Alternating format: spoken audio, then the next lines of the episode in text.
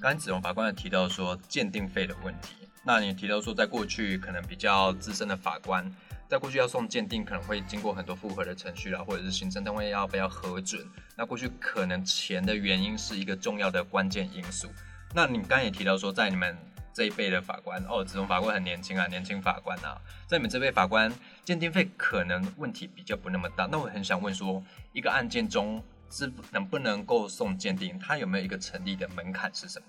或者说你怎么评估说该名个案是不是需要送鉴定？呃，应该是说鉴定要不要送鉴定，其实就看这个呃，我我这样这样举例就比较很容易，就是说，好，例如说车祸案件到底要不要送鉴定？好，那其实很多车祸案件其实它就是违反，就是一般的过失伤害了，好，或过过失致死都有，就是说它就是违反了一些交通注意义务。那如果假设今天这个很明确，就是假设一个人他闯了，他是违反了灯号，他闯了红灯去撞到别人，对那觉得这个时候的鉴定的必要性恐怕就要打疑问，因为其实对实际上你一直我刚刚一直强调，就是说法官才是判断的人，所以他认为依照卷内的事证，哈，就是卷证他已经觉得可以得出新证的时候，对他没有需要协助其他的专业过来的时候，他才他当然就不用鉴定。但是我们刚刚讲，就是像比如说哦哪边有漏水，哈，这个工程哪边有漏水，哈，或是说我刚刚讲说这个到底这个房屋的售价跟市价有没有落差，那个这个时候你恐怕依照你法官自己本身的专业或是卷内的证据，恐怕得不到那对样的时候，你就是要把橄榄枝递出去。哦，那橄榄枝递出去之后，这时候很多的其实是很多人都愿意来帮助司法，因为就是对说我们在走在追求真理的道路上，这样讲当然是。应该是说，我们走在追求一个公益的道路上，就是说司法其实它的公益性是非常高的。那这时候别人都愿意伸出橄榄枝。那鉴定的门槛真的是会看个案啊，就是像我刚刚讲，就是说，假设我刚刚举自己的那个审理的窃盗罪，就是你他到底呃行为史他的认知能力到什么程度？对我觉得恐怕即便是单纯从他的病史哈，或是说他的呃案发到后面历历来的陈述，我们还是得不到哈，因为我们不知道那个他的身心疾病有非常多种类，不知道他的身心疾病哪一种会造成他那种情况。那这时候我们当然就需要医生的专业，这时候就送鉴定，应该就是这样说。那我这边要再提一个问题，可能会蛮充满偏见或刻板印象的啦。那如果今天我犯了刑法上的罪，那我可以鲁小说啊，我有精神疾病，我要送鉴定，我要我的辩护人要求要送鉴定，这时候法官会怎么去判断他的要求合不合理？哦，我我觉得这个也蛮关键，就是说，确实司法实务会有遇到这样的状况。那这样对状况不只是这个，就是说他可能会去申请调查，就是你觉得其实跟本案完全没关系的。那像哦国中提到，比如说他就讲说他有身心病史，他用这个去做抗辩。对，那这个时候，当然我们会去做一些查证，好一些查证，比如说，呃，他第一个他应该要有就医的记录，哦对，就医的记录。那我们就是可能呃从健保资料去看，哈，去看。那如果也都没有就医的记录的时候，这样的一个答辩，我们就会打疑问，我们就会我们会觉得有个疑问，就是到底有没有调查的必要？那这时候检察官这边当然也会有他意见，他认为说这个时候可能没有调查必要，我们会去权衡啊，应该我们对权衡。那如果是今天这个人他这样的讲法，他的讲法跟他表现出来的反应，比如说有些搞不好他从从来没有就医过，对啊，可能他当他这样讲的时候，比如你听他这样主张的时候，你会从他的一些过去的一些警询侦讯，发现他有这样的类似的哦，可能有答非所问啊，是是或者说有些迹象可以显现出来的时候，你当然会帮他启动，因为这是对他是有利的。那当然就是说，实物上就是很多很多人会觉得说，哦我有装精神病就可以去骗嗯骗的什么？那对那我就看到一个说法就，就就是说，那好像把那个医生的证照当成是那个鸡腿换的，就是说，那其实人家在判断这件事情，他有受到非常多严格的专业训练啦。对好，那大家平常当当键盘法官就算了，那如果也变成键盘医学系或键盘医生，我觉得这个尺度就太 over 了一点。因为之所以会这样问，是因为我们确实看到很多的意见会指出说啊，精神病可以装啦，啊，反正我就去杀人，我就是说我精神病就好啦，听起来有点意气用事啦。但我们嗯不排除很多人真的会以此当做抗辩的策略之一，因为我觉得这件事情并没有被完整。被公众完整的认识到，甚至大家以为说精神疾病就是一张免死金牌，嗯，但其实我们要采纳他是否有精神疾病的抗辩策略的时候，我们其实会调阅很多的相关的资料。刚才子龙法官提到说，包含警询的资料啊，如果没有答非所问，看起来都还很 OK。那甚至是他过去甚至没有任何的就医记录的时候，这时候他采取精神疾病作为抗辩策略。可能就比较不会被采纳了，嗯可而且可是可是，我再找一个麻烦好了。刚刚有提到说他没有任何的就诊记录，那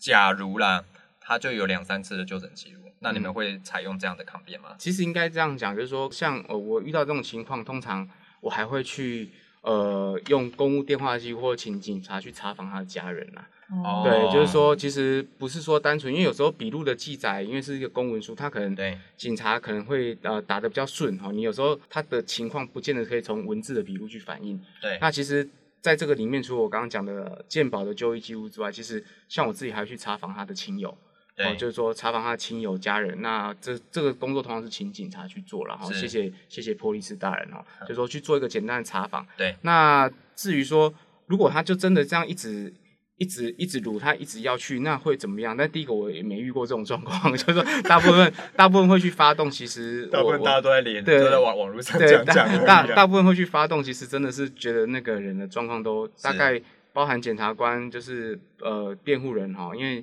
身心障碍的、呃、身心疾病的，我们通常也会请指定辩护人，就是通常三个法律人在法庭上都觉得他很需要帮助，才会启动这个是过程这样子对。因为回到我们嘉义地院这个案例来说好了，在新闻稿里面有提到说，被告就是这名郑姓男子，从民国九十年起开始前往奇美医院精神科门诊，并在九十九年被医生诊断罹患有思觉失调症。但是被告在一百零六年二月三日看诊之后即失联，所以从这个时间脉络来看，他其实是有很长的一段的病病史。那这些资料其实都是调阅得到的。那像这样的情况下，我们可能会比较采纳他的说法，采采纳他辩护人说法，甚至会做送精神鉴定了哈。基本上你还是要有这些状况，不要像网友，我想大家也是觉得义愤填膺啦，觉得一条人命就这样宝贵人命就这样消失，会很气愤啦。那这时候我们还是要对症下药，就不要乱打一通，甚至是对精神疾患有一些莫名的攻击。那我们上一集的 podcast 我们有聊到一些精神病友，我们如何与他相处，甚至如何与他建立信任感啊。那这里我们还是要再问到说，在这个一审判决出来之后，你也知道嘛，舆论就非常火大嘛。那很多对对司法精神的攻击，对法院的攻击，或者对精神疾病的攻击，anyway，反正各种攻击倾巢而出。那这个时候，你觉得我我必须坦诚说，我们的刑的设计就是这样子而已。可是，当我们这个刑无法去满足社会期待，这里社会其实是正面的啦，嗯无法满足社会期待的时候，那这时候我们应该怎么做会更好啊？比如说，我们一审判决出来之后是无罪预告，后来附带一个条件叫做令令其入特定处所五年嘛，要实施治疗。可是这五年看似无法满足民众的期待，嗯那这时候法院或者说司法的功能，它还有哪些事情可以做？呃，我我觉得确实很难，就是说，其实我我的理解有时候比较正向，就是说，大家为什么会去责骂司法，是因为对司法有期待，对，就是觉得司法可以做到很多事，但是事实上我们在一些个案里面，他能做的事非常有限，法官必须依法审判，我们必须要有工具。那我们其实在这这个案件其实开启了其他很多讨论，例如说，我们应该要有这个司法精神医院。是，好，那其实这个呼吁也不是这时候才呼吁，已经呼吁非常久了。对，好，对那就是说，我们针对还有就是说，我们监护处分，就是以前大家都不是很注意哦，它其实已经存在很久了。他这时候才熊熊发现，哦，要求我，他只有五年而已，怎么会这个样子？对，哦，怎么会只有这样子？然后我们另外可能会会想要说，那这个人哦，就是我们要怎么去处置他，对他的他的危险性怎么办？那这个时候其实法官是难为无米之炊，就是说法条给的条件只有这些，对哦，那即便即便我们真的觉得这件可以做更多，但是法条规定就是这样，我们必须依法审判，因为有时候有些事情不是。呃，不是推脱啦，就有些事情真的不会是司法的事情，它应该是行政或是呃行政那边的力量，或是说的这社会边安全网社会安全网等等的这些把它承接下来，哦，或是说你应该要法条设定的设设定的再细致一点，哦，设定的再细致一点。例如说，呃，先前那个呃林玉雄老师啊，哈，哦，也是刑法巨擘啊，林玉雄老师他就投书就写到，就是说，呃，其实。这个在德国，他面对这样的一个这样的一个被告哈，他可能还有个这个紧急的一种安置哈，就是说令他这个紧急安置处分哈，令他先去一个精神医院哈，先去治疗，好，先去治疗，因为你会发现，就是他这时候可能需要是治疗，不是刑罚。这算是某一种的前置化吗？对，就算某一种前置化，对某一种医疗的前置化这样子。那那我们台湾没有，所以没有我们弄成做成这样的决定的时候，这那台湾对社会大众为他可能第一个感受到恐慌是说啊，怎么第一个这样子我们必须还是要回过台，就是说当时这个案件，它当然画面是非常的血淋淋的，然后我相信对。当时其实，在大家都在社会在新闻上看到的不断的重播，不断的重播，大家会发现那个无罪的这个前面这个这这两个字的冲击，哦，让大家会当下会舆论对。哗然啊。确实，我如果没有做这一行嘛，没有读这些有关司法一点文章，坦白说，我也会觉得很诧异，嗯。就想说，哎、这算是光天化日之下，而且在众目睽睽之下，然后刺杀警远警，他竟然判无罪。那这件事情，我觉得也不要觉得大众好像搞不清楚状况或什么的。我确实觉得有时候你要硬要理性，坦白说了是很违反人性的。你一定要知道说到底过程中发生什么事情，那你才能了解整个来龙去脉之后，才会理解到这些状况。那我们还是回到刚刚提到说林玉雄老师有提到一个医疗前置化，可是目前台湾在做的事情，应该就是整个审判完结束之后，我们现在在倡议要做司法精神医院，还是算是比较往后半段的事情。对，那关于司法精神医院，我我相信名人堂这两年来也有不断有许多文章在呼吁，在倡议说要做司法精神医院。那目前的进度，还有他之前之所以为什么会卡住，主要的原因跟症结会是什么？呃，我我我我我觉得大概就是最主要就是大家对于这些，如果最近有个例子，我觉得非常生活化哈，就是说，呃，在这个某个彰化地区啊，就是一个关于基地台的一个案例啦哈。那大家如果稍微滑手，就会发现，哎，他们发现突然家里原来附近有个基地台，吓死宝宝了哈，就是基地台在家里附近，这谁受得了？嗯所以他们就是汲取抗议哈。那抗议了之后，其实系统业者也会觉得哇糟糕，好像很难处理哈。那所以系统业者就日前就好吧，既然大家抗议，我们在那个基地台出现之前，我们就只好先关掉哈，避免大家担心它有任何的疑虑。就一关掉之后，舆论沸腾哈，乡民真的出来了，出征了哈。为什么？因为当你一关掉之后，发现你现在没有网络了哈，你的行动装置、你的手机都没办法上网哈，你要叫什么哈，什么什么熊猫什么都没办法。对啊，这个时候就发现生活怎么那么不便，所以大家就赶快再找里长去谈。那当然，大家的附附加条件就是说，可以，我们还是要积累，但是不要在我家。好，这这哦我这样的举例，其实就是会反映，就是说，监狱或是司法精神医院这些东西，绝对都是这邻避设施啦。哈，邻避设施是一个地震地震上的名词，不动产的名词，在哪边？对我相信有需要，我觉得有它，我们社会会更棒。但是，请不要在我家旁边，不要在我家旁边，我觉得这是一个症结点啊。那我其实，呃，这是几年前其实也一直在关心，其实对于矫正机构，其实呃，法官他就是以我自己而言，其实我一直会呃投注一些心力在这个地方，就是因为我们当案件结束之后，对我来说，或许被告就离开了法庭，对可是我会希望说，我判决之后，这个东西他去矫正啊、呃去呃去服刑之后，他真的会改变，会变好。那有因为这个契机去接触一些相关议题，那就就像几年前曾经有关于那个呃性侵害的刑后治疗，对那其实曾经在台中也选了一个地方，对哦，那选了一个地方，那其实我们也真的很需要。那很不幸，就是才消消息一走漏，就是地方马上包围。对那那这个这个情况就是马上就遇到，就是说每个人都有他的每个地方的人物哈，不不管是政治人或者谁，就是都有他的压力。他遇到这个情况，与其大家那么抗议，那我知道就先搁置着。那因为搁置着，其实我们国家很多东西就是没有办法往前。那这这个是一个，这个是我觉得我自己看起来觉得比较大的因素是这样啦。刚刚子荣法官提到说，几年前啦，在台中地区有要设立一个性侵犯的治疗的，对对，刑后治疗的一个处所啦。哎对，要建立一个这样的地方啦。但是因为消息走漏之后，大家就群起抗争啦，哈。但我觉得这其实是很两难。一方面我们需要这样的资源投入，可是一方面地方的反对的声浪我们又不容忽视。那你觉得这时候如果做好地方的公共沟通，会有助于整个资源的配置，或者是整个资源可以完整的投入吗？这个理想上是这样，就是说想象想象上就是很美好嘛，那 现实上就是寸步难行。这个地方沟通，你就是光是想到这个这样的设施要在我家旁边，其实你就欠缺沟通可能性。哦这这常常我们在实实物上看到案件就是这个样子啊，所以我觉得，当然当然这个必须是。必须是行政端，他必须要去做更多的说明。或许或许他应该告诉大家，就说我们为什么需要这个，然后以及哦，很多人就担心说，那在我家旁边会不会很危险啊？对那其实说其实不会跑出来啊，就是说它其实有非常多一层一层的这个管制设施，也不会跑出来哈、哦。那对这个时候可能或许好一点，但是我我自己对这个部分是就是不期不待，没有伤害啦。哎呀，对。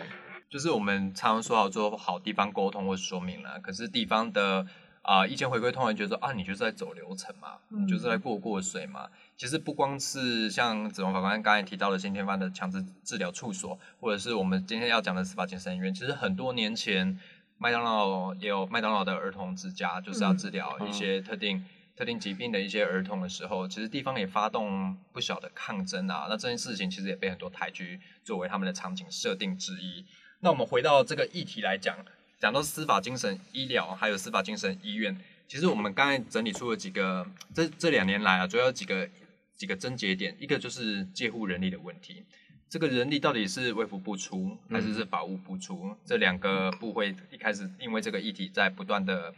僵持不下啦。那直到直到四月三十这个判决出来，结果才司法精神医院好像才有了下一步发展的可能。当然，我们现在不知道接下来会不会又只是纸上谈兵或者怎样。当然，在这边也呼吁一下，这个卫福部跟法务部赶快把接护人力找到一个适合的方式去把它处理掉啦。那关于接护人力部分，我很好奇，以法院端来看，你们会觉得这应该是谁出了问题？因为对我们一般人来说，会觉得这为什么会是个问题啊？啊，我觉得呃，这这个这个部分其实就是涉及到人力的调配啦。那因为我们法院法院这一端，其实我们就是法警是我们的人力嘛，好的对介护人力。那当然，你如果到这边，你会想说，我们一般在呃法院或是地检署，其实我们的介护人力基本上是法警去执行。对好、要法警去执行。但是这个案件如果是丢到，就是说，当精神司法精神医院一定要接护人力，对那这个时候，呃，卫福部或法务部他们当然会想说，那这个人力谁要出？对，那我我们不敢下断言啦，因为这个地方离我们很远，但只是会觉得说，确实在刚刚博总讲没错，如果从民众而言，会觉得说啊，我们就很多公务人员啊，就是我们应该 可以派个人去弄，可是可是每个机关第一个有他自己的本位，就是说我呃还有一个就是说现在其实呃行政端哈，或是说任一样在司法一样，就是我们的业务量非常的大，哦，对，非常的大，其实。我们通常是加业务，但人只会加一点点，对所以一个人都要校长兼撞钟嘛。哦这个我们很 对，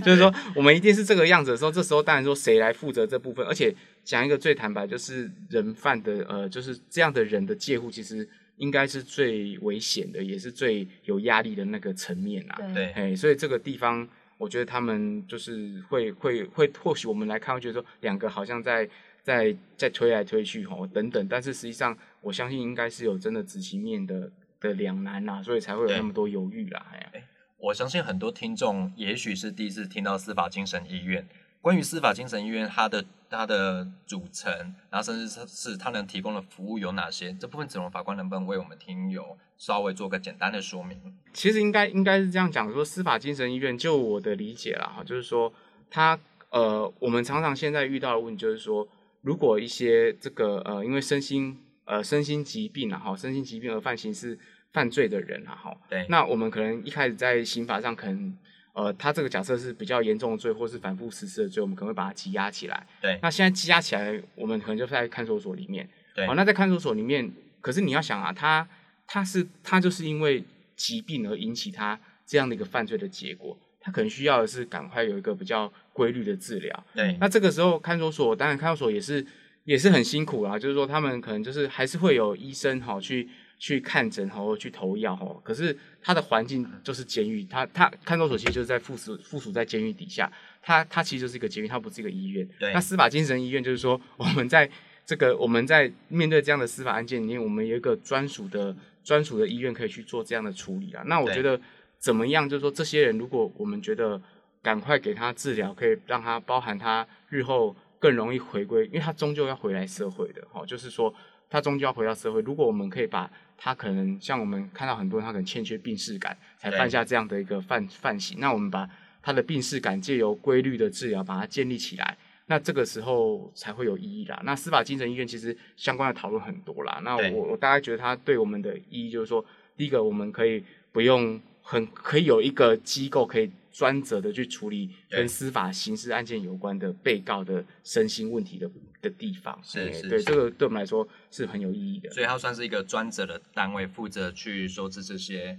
就是有精神疾患，可是他犯下司法的刑事案件的对对对这些人。，哎，那过去名人堂其实有几篇文章来介绍到司法精神医院，那甚至我们有纪录片有相关的纪录片也在探讨所谓的司法精神医院，甚至探讨说精神疾患犯罪之后为什么会获得无罪。那这两部片呢，新会可不可以向大家介绍一下？哦，其实是最近名人堂跟司法院有一些合作，所以我们有介绍了几部目前平台上可以看得到的纪录片。那他是在介绍加拿大司法精神医院这个地方，是，然后它是其实已经行之有年，这跟当地的居民都已经构成一个蛮呃可以互相接受的邻里关系。对，那其实里面就是像子荣法官刚刚有提到的，它是一个比较偏向治疗的机构，然后它可能会有心理师，它有社工，然后也有一些就是介护的人力在里面。在纪录片里面拍出的场景是患者比较不像是被被关在监狱里的那种状况，因为他们也必须要定时的去服药，然后接受心理咨商、接受治疗。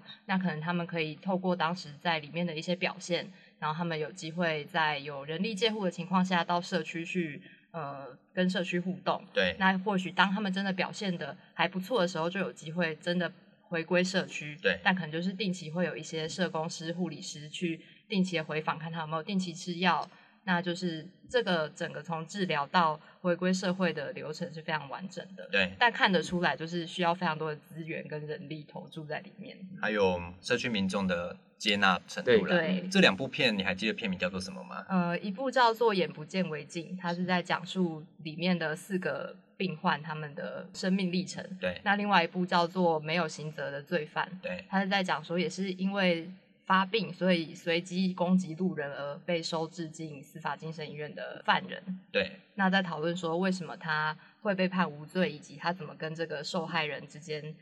有点算是和解的过程。对那其实也是蛮值得一看的。那我们最后也讲到说，其实这个案件判决出来之后，大家可以看到台湾很多政治人物，包含说行政院长、内政部部长、啊法务部部长，甚至是上达总统，都对这起案件发表一些意见。那当然，我们也必须承认说，政治人物还是有他们的言论自由啦。那可是他们纷纷对这件案情表示他们自己的立场的时候，子荣法官你怎么看待？这会不会形成某方面的干预司法独立，或者是对承审的法官、对法院来说会造成一种莫须有的压力呢？嗯，我我我觉得还是得回应，就是说，第一个哈法法官其实呃没有那么弱了哈，我们当然一直都是少数了哈，那甚至有很多人给我们贴标签，但是这个依法审判这始终是我们最重要要认知的事情了哈，所以当你依法审判做出的判决，然后那如果符合社会期待，那也是刚好。就是凑巧而已哈，那不符合社会期待，也也只是随机哦，就是这些东西不要不不会去影响到法官的认识用法哦，所以不管是呃这一件未来很多法官可能又遇到类似的案件哦，都应该都应该有这样的勇气啦，哈，逆风的勇气。那当然说政治人物，就是尤其是几个指标政治人物的相继表态，我我我当然觉得就是说，第一个他这样的讲法，呃，审判独立，我觉得不至于被影响到，但是只是说。当他这样讲法的时候，当然因为这一件其实呃媒体跟舆论风向就是已经是很逆风了。那这个时候，但会好像又好像又你又提了，或许这个时候你应该是冷静下来，然后尊重哦尊重这个上诉的权利哦，不管检察官哦或是被害人家属上诉的权利，那让二审法院就是在认识用法上个审判独立的空间。可是。如果不是这样讲之后，始终好像有点提 提提油救火啦。哈，就是说，似乎在这个这这这对法官而言，或这个群体而言，就是外面的风只会更呃风会吹得更大哈，更逆风。不过逆风前行哈，那司法当如是了哈。其实我们可以看到，美国有一个著名的大法官叫 Ginsburg，、嗯那他曾经有提出一个名言，叫做“法院不该被当天的风向所影响，但会被社会的氛围所影响”。意思是说。法院的判决不能看当天的风向而定啦，但是他做出的判决会受到当时代整体社会氛围，这是整体社会所形塑某一种价值观所左右啦。嗯，那其实这件事情出来之后，很多的政治人物啦纷纷表态啦。其实我看到一些法官也会觉得说，就会觉得那是一种 annoying，你知道吗？嗯、就觉得虽然说不至于啦，真的实质侵害到是那个判决审审判独立，可是你就觉得那就是一个 annoying。嗯，那这边还是最后想再补问一个问题好了，因为我们从舆论上看到很多乡民啦，很多网友会提到说，法官你怎么知道他是不是装病？那这边我就很想提到说。其实应该没有人知道对方到底是不是，没有一个人可以百分之百完美无瑕的去认识到他人到底是不是装出来这件事情。那我看子龙法官，其实你的脸书上，我们不要公布他脸书账号了哦。然后子龙法官脸书转贴了一个是法官是人不是神的文章。那你对于这样的的观察，你有什么样的见解？呃，我我觉得始终就是几分证据说几分话，就是说，实际上这个个一个个案，它有不同的证据去呈现，就是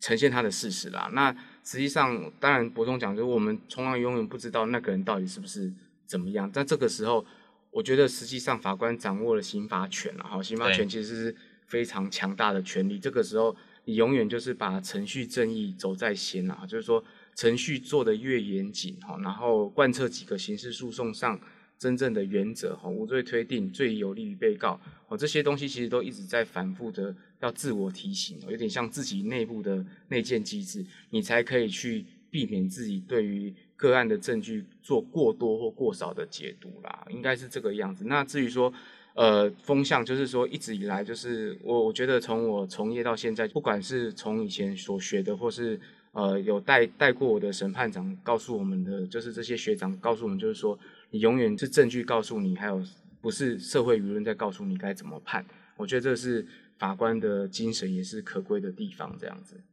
哇，这段收尾说的很漂亮了，就是。其实法官判决除了依法审判，也是看证据去审判。那回应社会期待，当然是社会期待对于司法有更好的期许，甚至希望司法能够更经世济民啦，然后可以去调解纷争啦。那其实司法有它的极限所在，不是任何事都丢给司法就好。所以我们也要呼吁说，有关精神疾病，不管在卫政啦、社福啦，或者是一些社会安全网建制上。其实社会应该要投入更多的人、更多的资源去做这样的事情。同时，很重要一点是，大家千万要去污名化，嗯，不要觉得说啊，做钱去丢钱、丢资源去照顾这些人啊，怎样怎样之类的。但他也是我们的国民啊，他也是我们社会的一份子了。那。这个案件呢，目前检察官已经依法要继续上诉了，所以之后二审会怎么判，目前还不知道。那甚至之后定验会走向什么样结局，我们现在谈都还言之过早啦。那可是今天节目呢，子龙法官帮大家解析了一下嘉义地院的一审判决书的内容是什么，然后提出了他自己的一些观察，然后以及对于司法精神在实务审判上所历经的一些程序以及司法鉴定。子龙法官也分享很多他实务上的见解跟观点，了哈。那节目最后呢，我们还是再次感谢子龙法官，哇，今天从云林来到这个台北，是我们来宾第二远的，然后